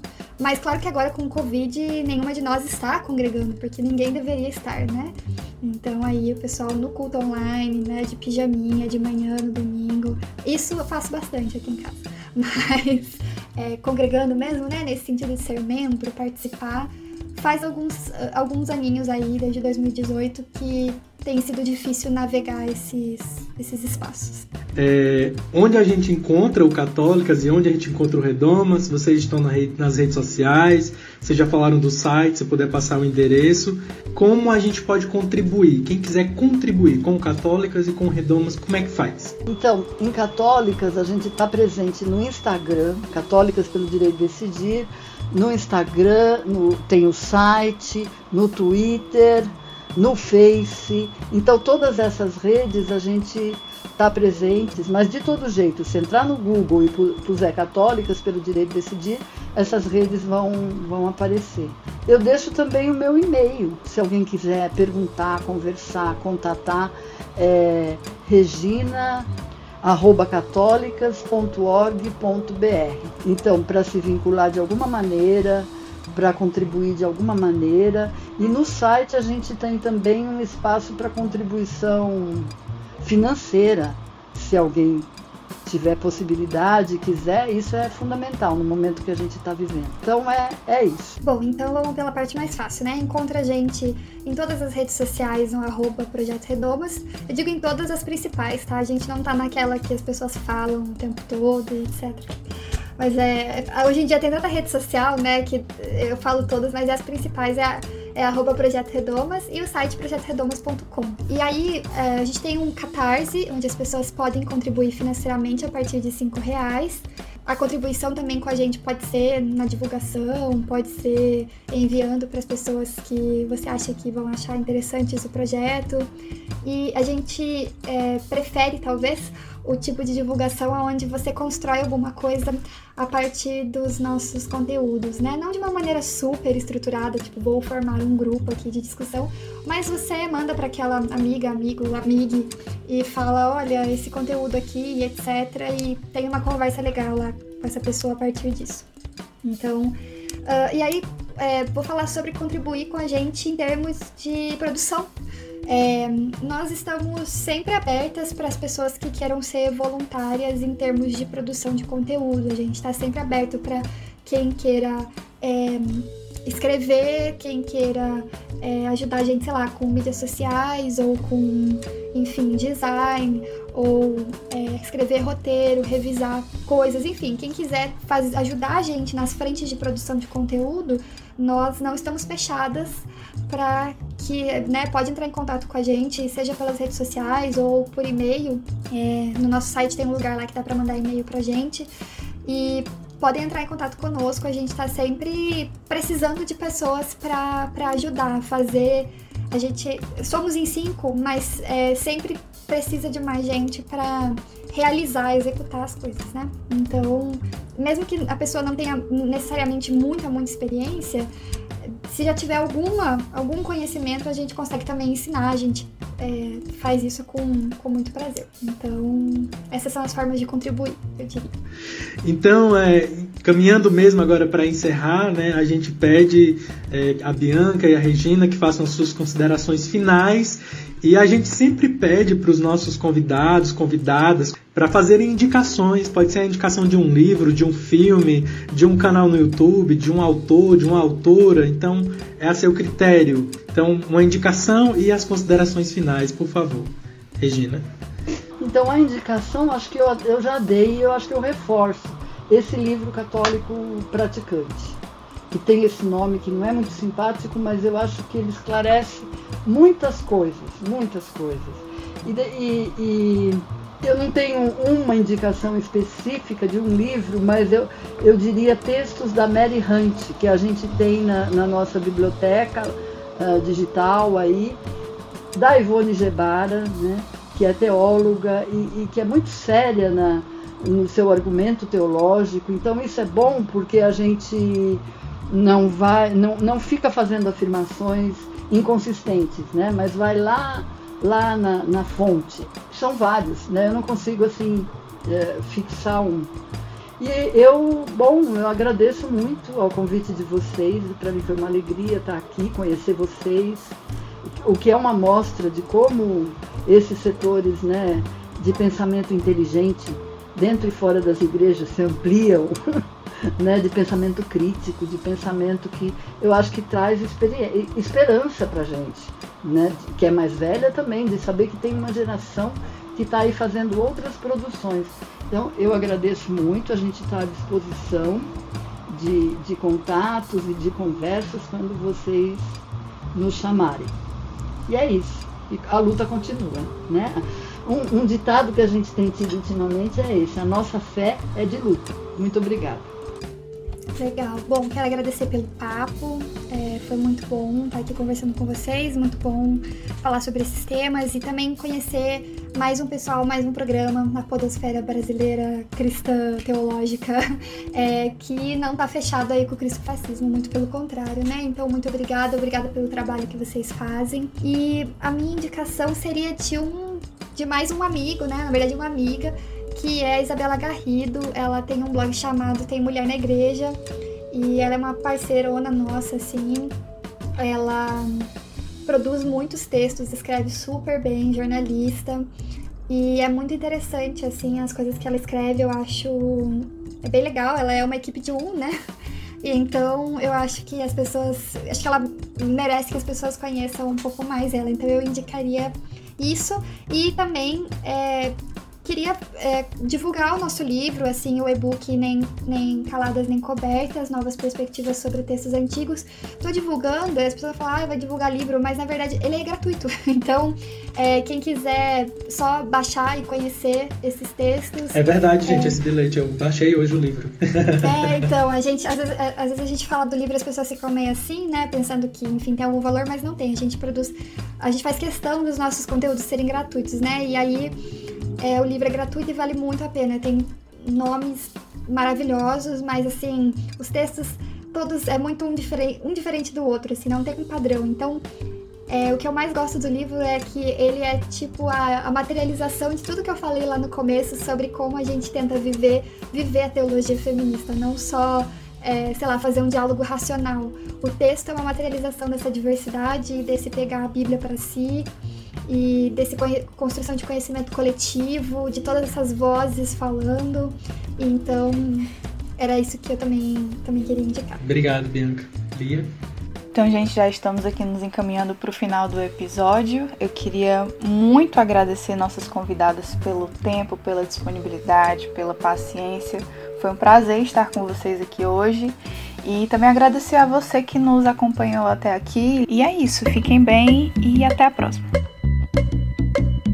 Você acabou de ouvir mais um episódio do podcast O Hebreu. Muito obrigada por nos acompanhar até aqui. Se você curtiu, ajudei para esse papo importante chegar para mais gente. Compartilhe e indica para as amizades. Também nos siga no nosso Instagram, que é @ohebreu, que é por lá que a gente continua esse diálogo. E também você pode nos enviar feedbacks pelo nosso e-mail, que é ohebreupodcast@gmail.com. Obrigada e até o nosso próximo encontro.